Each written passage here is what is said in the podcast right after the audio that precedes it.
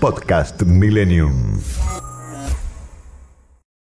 El dato económico, inflación, dólar, empleo y toda la información económica que tenés que conocer de la mano de Candelaria de la Sota.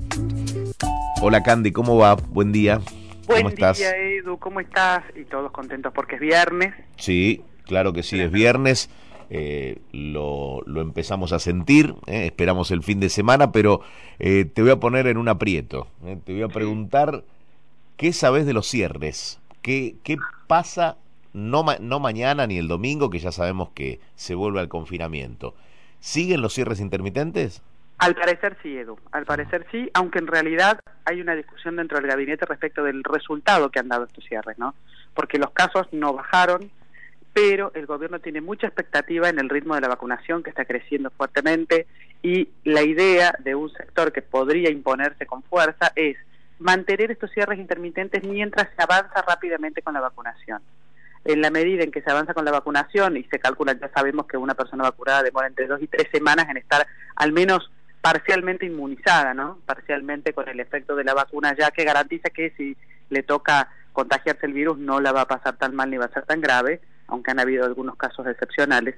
Pero al gobierno le preocupa atravesar lo que queda de junio y tal vez el mes de julio, que son dos meses de intensa vacunación, y por eso está pensando en estos cierres parciales. Los fines de semana quedaríamos confinados como estamos ahora y no se descarta aprovechar algún otro fin de semana largo que tenga que ver con alguna fecha patria como el 20 de junio o el 9 de julio para hacer un poquito más extensos los cierres que en principio serían los fines de semana. Y durante la semana seguiríamos como hasta ahora de lunes a viernes con las restricciones de fase 2, ¿no?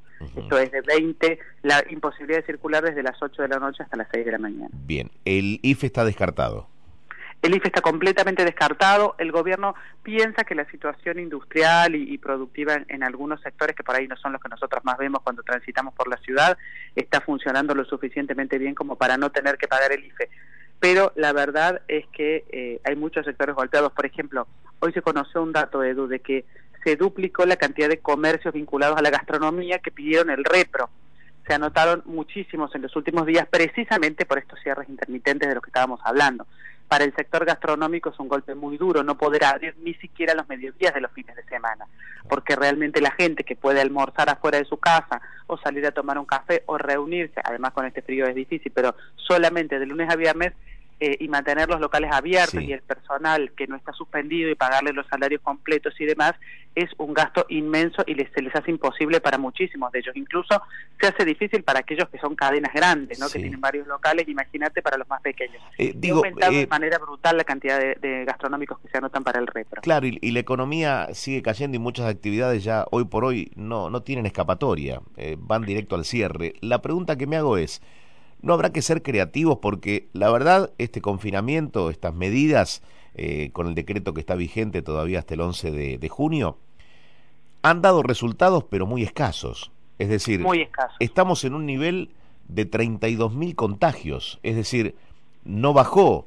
un 50% la cantidad No. de, de contagiados.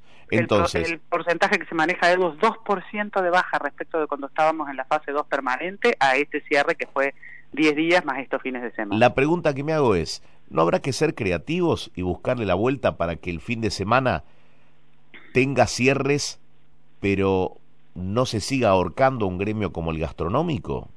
Digo, Totalmente. creativos por lo que planteas vos recién. Eh, quien quiera salir a, a comer, que no es simplemente el- el comensal que quiera ir a sentarse a la mesa de un bar, sino el dueño del bar que necesita que ese comensal vaya y consuma. Claro, Totalmente. Mira, en algún momento se barajaron algunas ideas de cierres por ciudades o por regiones. También alguien acercó una idea al gobierno de cerrar por eh, sectores industriales o por ramas.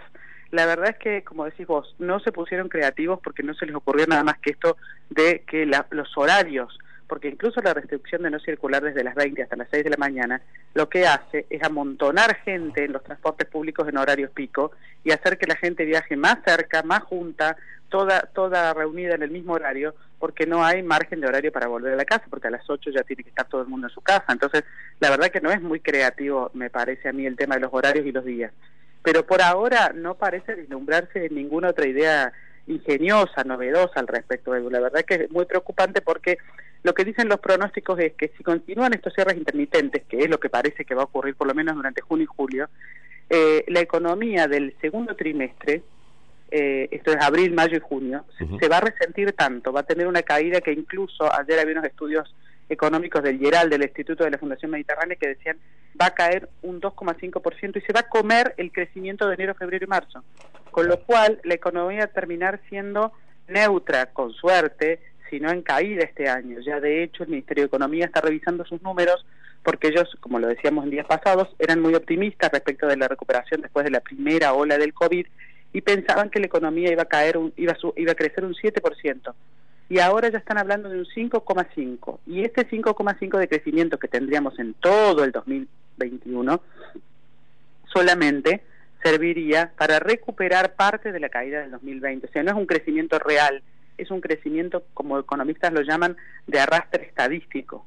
Es decir, nos queda como los coletazos del impulso de la recuperación de los últimos meses del año pasado, un poquito del verano, las vacaciones, y ahí se estanca. Entonces es muy difícil también pensar en cómo se proyecta la economía hacia adelante. Eh, hay mucha preocupación en el Ministerio de Economía por los números del crecimiento y también por cómo se va a recuperar la economía. Pero, insistimos, no, no parece que del otro lado, en las otras partes del gobierno que tuvieran que pensar estas soluciones más creativas, se les estén ocurriendo muchas ideas. ¿Hay postergación de algunos vencimientos? Sí, justamente por todo por todo esto que está pasando, la FIP anunció ayer que vuelve a postergar los vencimientos de bienes personales y ganancias, pero sobre todo porque se quejaron mucho los contadores, Edu. Toda la gente que tiene contador o que tiene IVA responsable inscripto, eh, autónomo, eh, eh, supo que había que presentarlo teóricamente entre el 11 y el 15 de junio y estaba todo el mundo corriendo porque no se llegaba, porque no hacían tiempo a presentar presentar ganancias de bienes personales es algo que puede resultar engorroso, no cualquier persona lo puede hacer, siempre hay que recurrir a un contador y los contadores se quejaron ante la FIP. La FIP decidió postergarlo.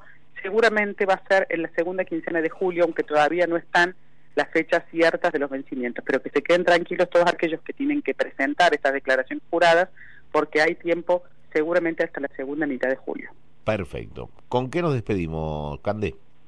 Nos despedimos con eh, una noticia linda, digamos, porque la verdad es que siempre es linda para quienes nos gusta comprar, buena para quienes van a tener empleos nuevos, van a abrir una tienda comercial al estilo de Macy's o de Bloomingdale's, en un local enorme que hay frente a las Galerías Pacífico. Eh, Tapaz, vos te acordás, Edu, y seguramente nuestros oyentes también. Antiguamente había una tienda, se llama CIA, se llama CIA. Luego hubo una empresa de telefonía celular que ocupó, es un local de dos plantas muy, muy grande, que tiene como 2.000 metros cuadrados. Y ahí hay dos empresarios locales que eh, van a abrir una tienda de estas departamentales, como las de Estados Unidos, como decíamos, como Macy's o esas, donde se puede comprar de todo.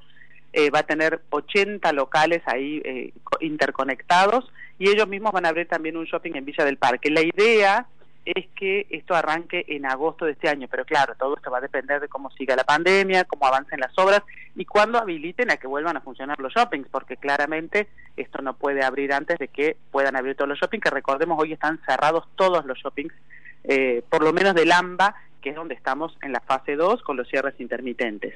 Eh, pero bueno, es una buena noticia porque la verdad es que la calle Florida es uno de los sectores comerciales más golpeados, más golpeados por esta pandemia.